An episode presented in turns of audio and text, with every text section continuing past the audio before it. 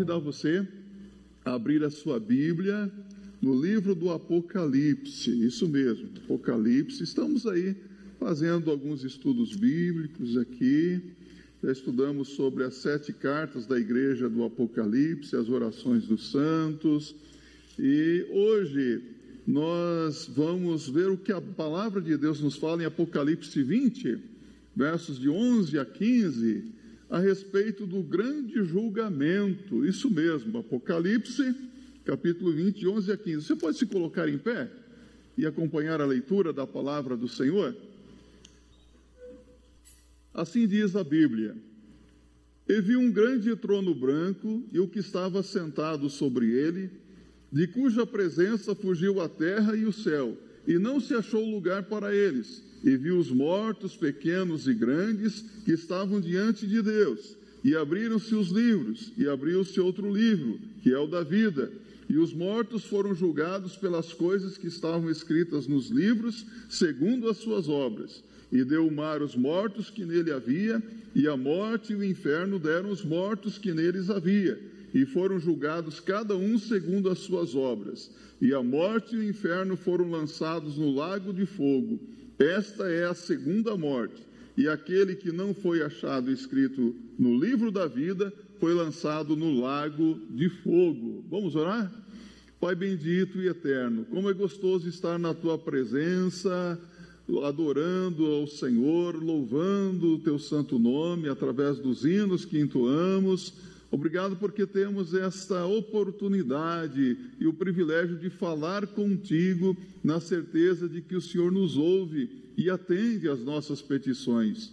Obrigado a Deus porque o Senhor fala conosco através da tua palavra e pedimos que o Senhor fale com cada vida que está aqui conosco, aqueles que irão assistir ou estão assistindo pela eh, internet, que o teu Espírito Santo fale de acordo com a necessidade espiritual mais urgente de cada um. Pois oramos em nome de Jesus. Amém. Podem se assentar? O grande julgamento Ora, nós temos acompanhado alguns julgamentos que têm acontecido no Brasil, não temos acompanhado? E às vezes a maneira como alguns juízes julgam nos deixam estarrecidos, porque parece, vou usar a palavra mágica, parece que eles fazem alguma acepção entre poderosos e não poderosos, ricos e pobres, quem tem mais influência ou não na sociedade.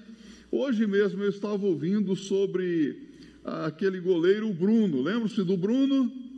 Foi condenado, sentenciado à prisão e numa prisão progressiva, hoje ele está jogando futebol. Ele fica livre da tornozeira eletrônica para os treinos do seu time e nos finais de semana, quando joga, também fica livre do, da tornozeira eletrônica. Estranho isso. Ou seja, foi condenado, mas está livre, né? As centenas, essas condenatórias, parece que é mais ou menos para inglês ver, não é? Elas realmente não acontecem. Vocês que são mais jovens conhecem pela história, não é? Mas alguns mais antigos sabem que quando ocorreu a Segunda Guerra Mundial, não é mesmo, irmão? No final da Segunda Guerra Mundial, os de longa data, não é mesmo, irmã?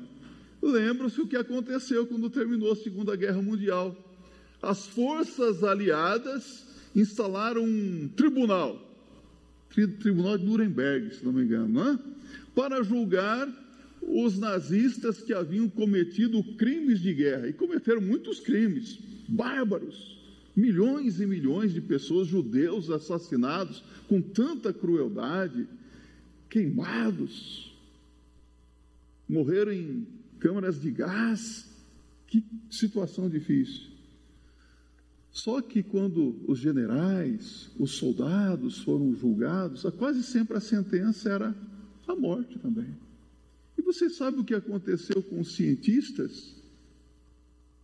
Os cientistas que eram responsáveis pelas armas químicas, eles receberam vistos para residirem nos países que venceram a guerra e com bons empregos. Eles não foram julgados. Não é estranho isso? Esse é o tipo de julgamento que os homens fazem. Hoje a justiça togada muitas vezes faz julgamentos parciais e as pessoas escapam ilesas. Você fica olhando, mas será que isso é sério mesmo? E às vezes aquele que é menos favorecido recebe uma sentença de condenação terrível, não tem nenhum advogado para ajudá-lo. Você já viu isso acontecer, não viu? Esse, é essa é a realidade do mundo que nós estamos vivendo. A Bíblia, a palavra de Deus, nos fala de vários julgamentos, julgamentos que aconteceram no passado, julgamentos no presente e julgamentos que Deus executará no futuro. Se você abrir agora a sua Bíblia em 1 Coríntios, abra a sua Bíblia, 1 Coríntios capítulo 11, verso 27 a 32, é um texto que nos fala sobre a ceia do Senhor, a maneira de participar da ceia do Senhor, mas aqui o apóstolo Paulo fala sobre o julgamento sobre o pecado pessoal. Acompanhe só o que diz Paulo. Portanto, qualquer que comer este pão ou beber o cálice do Senhor indignamente, será culpado do corpo e do sangue do Senhor. Examine-se, pois, o homem a si mesmo, e assim coma deste pão e beba deste cálice, porque o que come e bebe indignamente, come e bebe para a sua própria condenação, não discernindo o corpo do Senhor. Olha o que ele diz a partir do verso 30. Por causa disto, há entre vós muitos fracos e doentes, e muitos que dormem. Porque se nos julgássemos a nós mesmos, não seríamos julgados. Mas quando somos julgados, somos repreendidos pelo Senhor para não sermos condenados com o mundo. O que, que estava acontecendo aqui? A igreja de Corinto, vocês sabem que a igreja dos corintianos, não é isso? Sempre foi muito problemática. Oh, a igreja dos cidadãos de Corinto sempre foi muito problemática, era uma igreja extremamente carnal. E haviam problemas, problemas sérios naquela igreja. Por quê? porque Deus estava realizando um julgamento no seio daquela igreja. Entenda-se, disciplina. Deus estava disciplinando a igreja.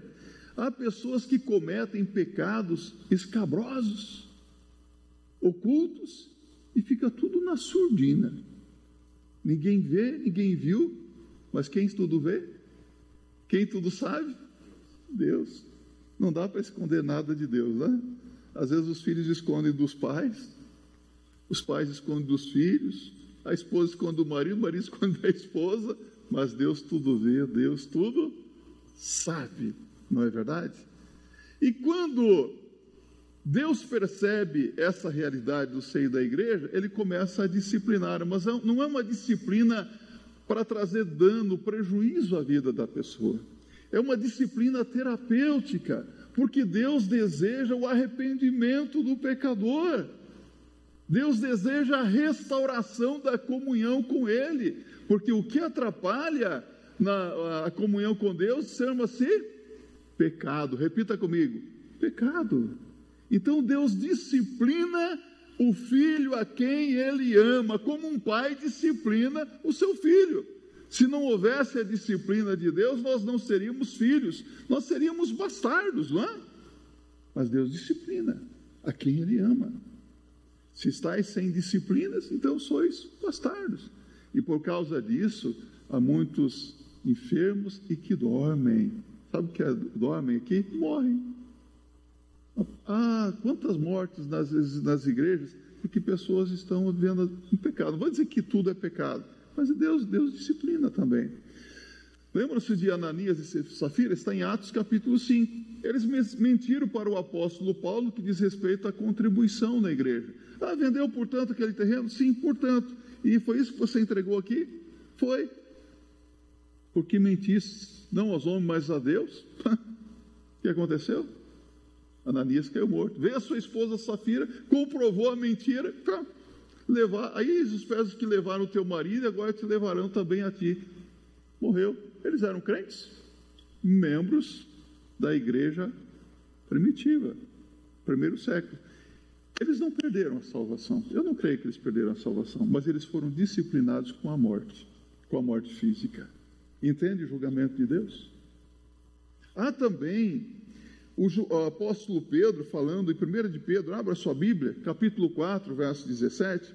Pedro ensina a mesma coisa quando ele diz: Porque já é tempo que comece o julgamento pela casa de Deus. Por onde que começa o julgamento? Pela casa de Deus, pela igreja. E se primeiro começa por nós, olha, por nós, ser crente é uma benção, mas uma tremenda responsabilidade também. Qual será o fim daqueles que são desobedientes ao Evangelho de Jesus? Nós já sabemos qual será o nosso fim, não é? Somos disciplinados, mas o nosso fim é a vida eterna com Jesus. E qual será o fim daqueles que são desobedientes, que permanecem na rebelião do pecado? Sentença condenatória perdição eterna. A Bíblia fala do julgamento sobre as nações. Nós lemos no início do culto o livro do profeta Daniel. Não é?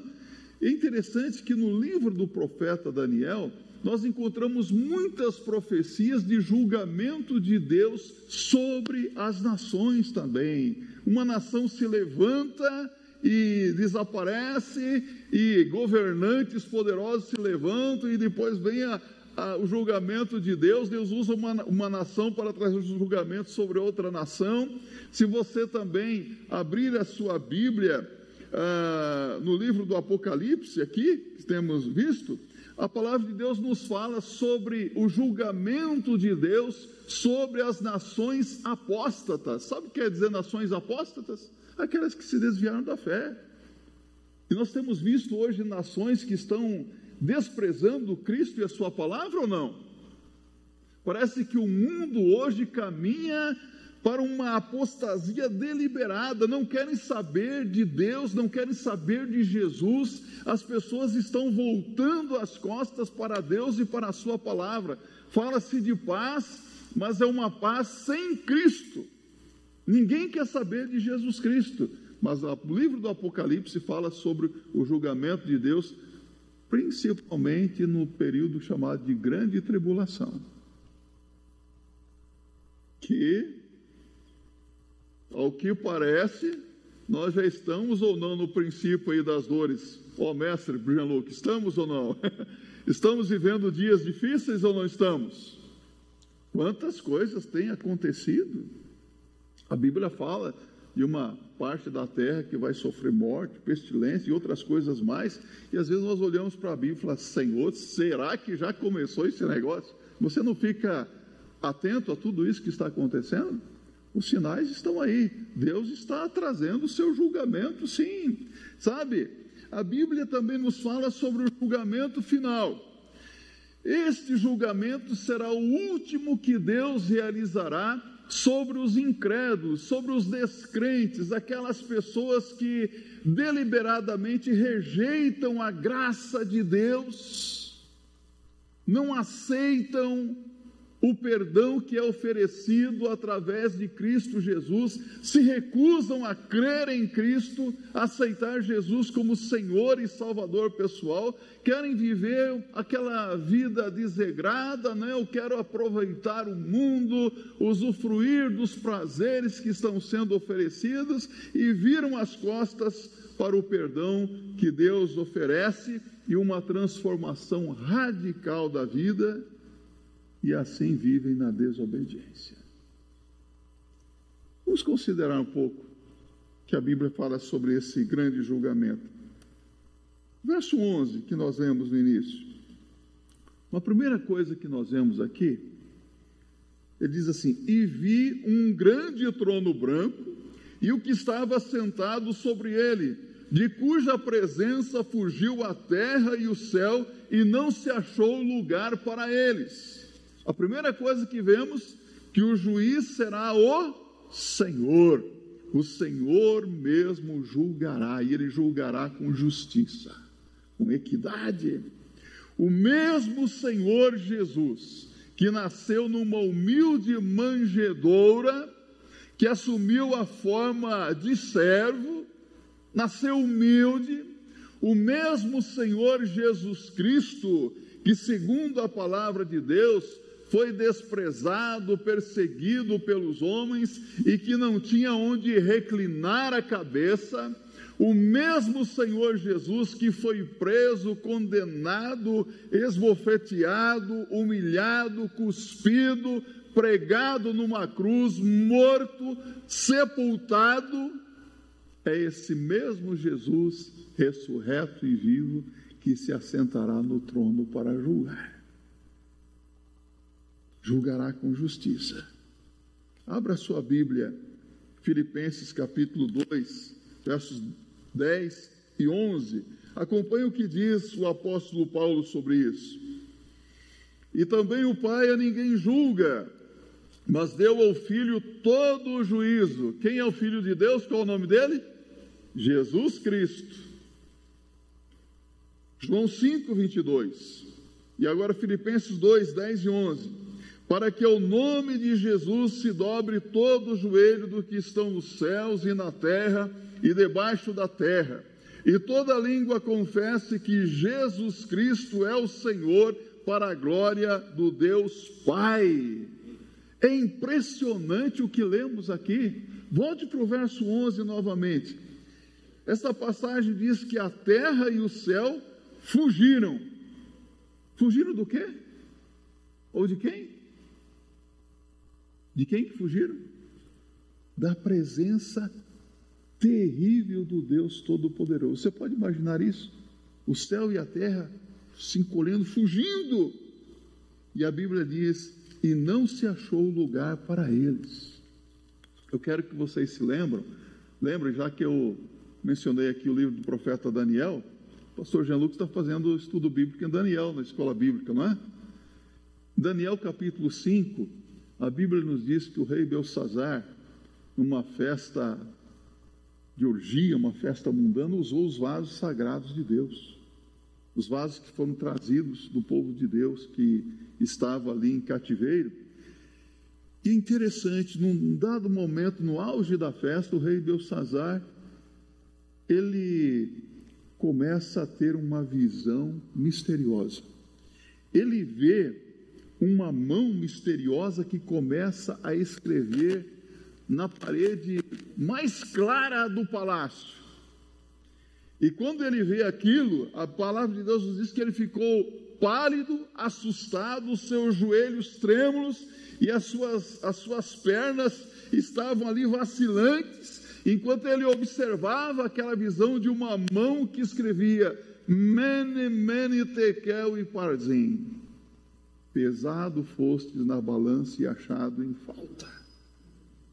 Naquela mesma noite, o reino dele acabou.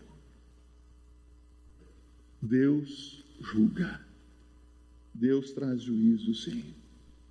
O Senhor julgou, o Senhor tem realizado julgamentos hoje e o Senhor continuará julgando. Ele vai realizar um julgamento perfeito e completo. Uma segunda coisa, no verso 12, você vê que o julgamento será de acordo com as obras de cada um. Nós sabemos muito bem que as obras não salvam, mas as obras mostram a fé que nós temos também, não é verdade? Tudo quanto o homem semear, isso também ceifará. Gálatas 6, verso 7. É interessante isso. Verso 12 diz assim: E viu os mortos, pequenos e grandes, que estavam diante de Deus. E abriram-se os livros, e abriu-se outro livro, que é o da vida e os mortos foram julgados pelas coisas que estavam escritas nos livros, segundo as suas obras. Olha só, naquele dia serão abertos os livros. E a Bíblia fala de um livro aqui do registro das obras de cada um. Hoje nós conseguimos entender perfeitamente isso. Né? No passado, nós tínhamos dificuldade, mas como é que Deus vai anotar tudo isso? Hoje você entra aí no computador, está tudo ali, internet, um banco de dados, o que se publica em um dia é impossível ler pelo resto da sua vida, não é verdade? Então está tudo arquivado no banco de memória celestial, tudo registrado no livro, tudo ali tudo que você fez, tudo que você falou, tudo que você deixou de fazer e deveria ter feito. E Jesus disse que até as nossas palavras, está em Mateus 12, 34 a 37, que daremos conta a Deus de toda a palavra ociosa que proferimos, tudo ali registrado. Cada um será julgado segundo as suas obras, as obras de cada um. Por isso é bom estar atento para o que estamos fazendo, não é verdade? Que estamos deixando de fazer, pensamentos pecaminosos que levam ao pecado e tantas outras coisas mais. Mas observe ainda no verso 12 aqui, que será um julgamento imparcial. O que, que a Bíblia diz aqui? Que eles estavam em pé, não é isso? Estavam em pé, grandes e pequenos. O que são esses grandes e pequenos? Podemos pensar que se refira à estatura, pessoas pequenas, pessoas grandes, pessoas de 1,50m, de um, 2,20m. Mas sabe o que a Bíblia está dizendo aqui? Que pessoas, se for estatura, pode ser também. Mas o que eu vejo aqui é que, independente de posição social ou econômica, todos estarão diante de Deus ali, grandes e pequenos, todos estarão nivelados na presença de Deus. Hoje nós vemos os, os grandões, não é? Aqueles que se acham sábios, entendidos, que têm mais dinheiro, olham de cima para baixo para o que não tem Já viu isso acontecer?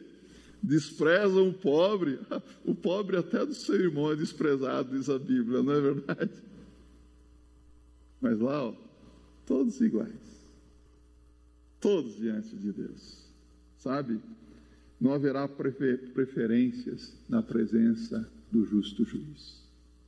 Mais uma vez, os tribunais deste mundo a justiça tolgada de nossos dias tem as suas preferências.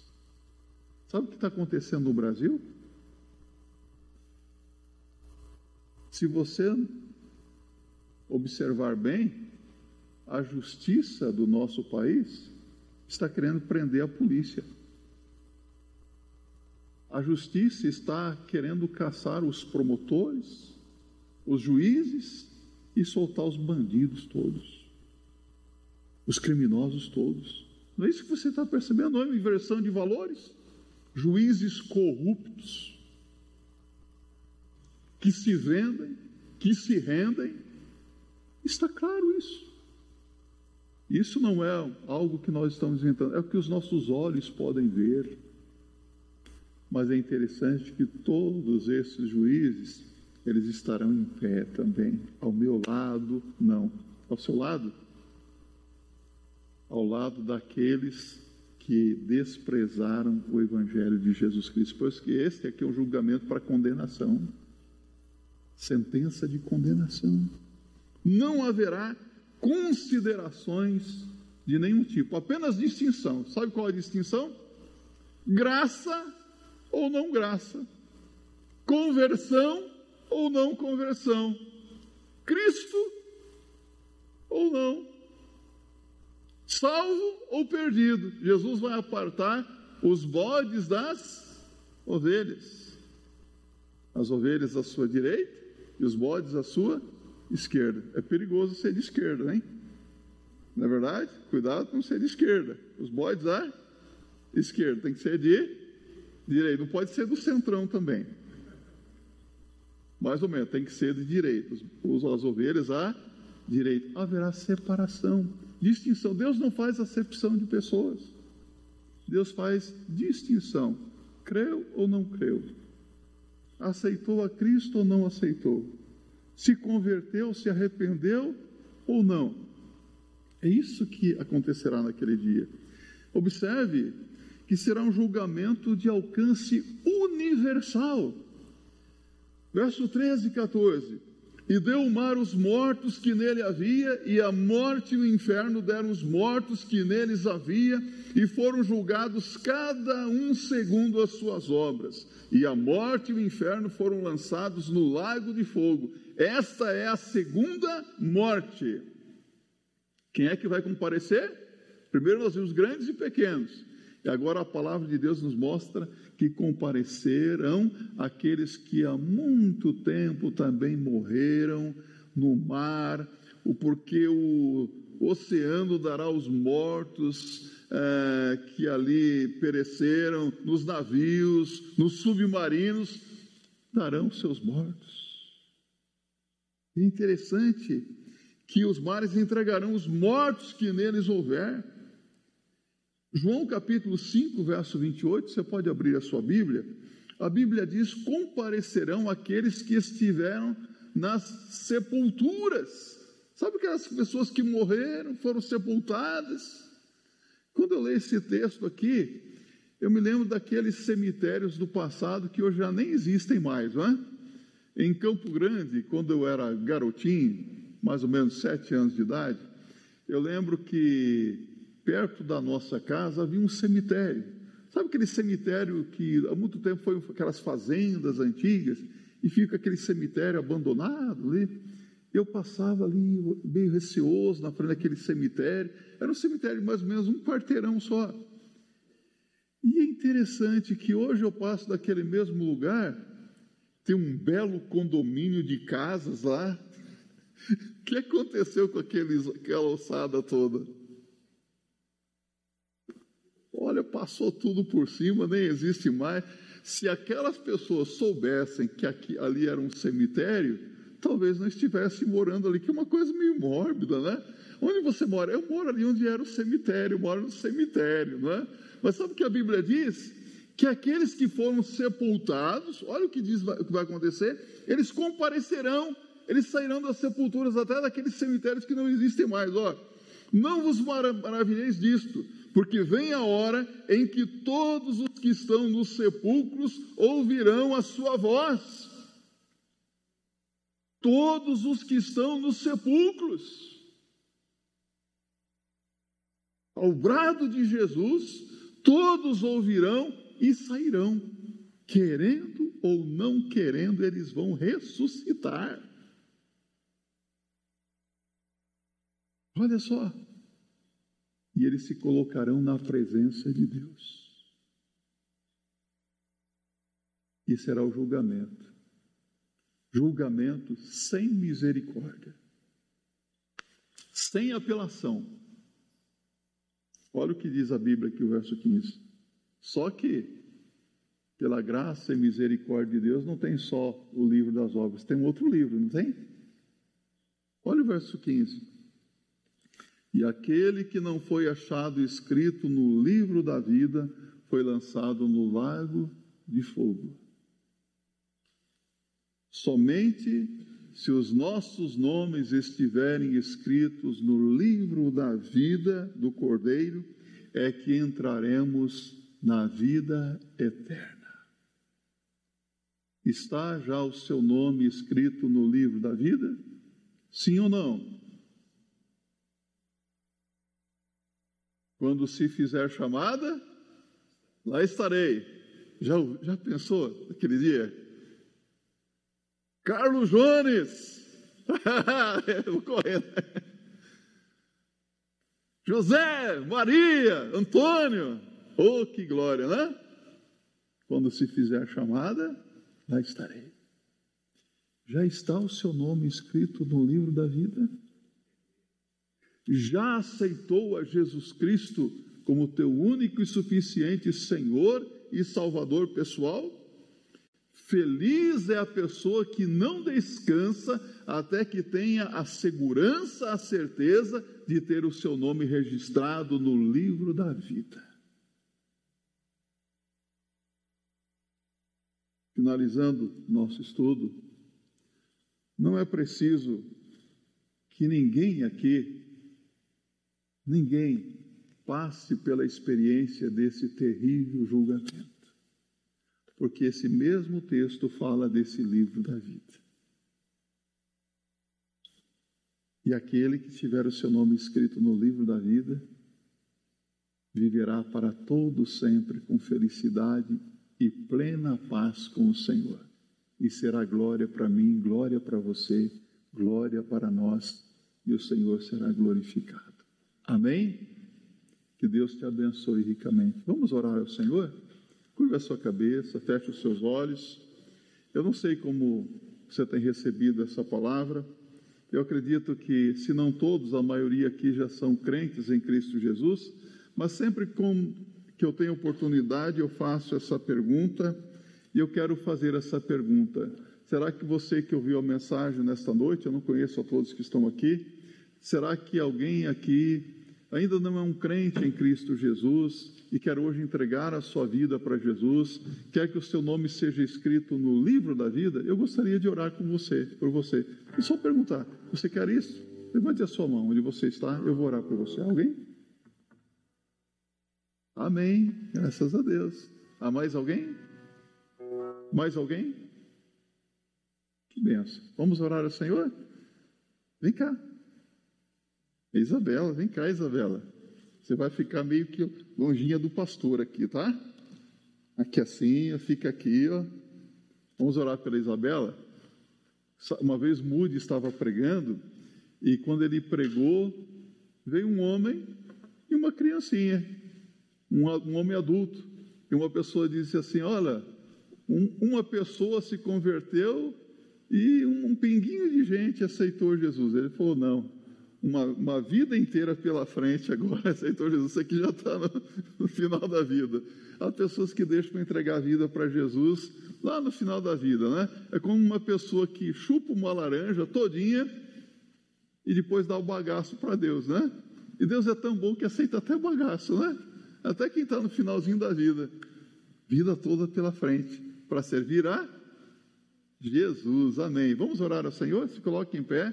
Eu quero que você ore ao Senhor, curve a sua cabeça, feche os seus olhos, agradeça ao Senhor. O seu nome está escrito no livro da vida. Foi um preço tão alto que Jesus pagou na cruz, na é verdade, por amor a você. Ele te ama, ele quer você vivendo com ele para sempre nos céus. Agradeça a ele pelo fato de se ter o seu nome escrito no livro da vida.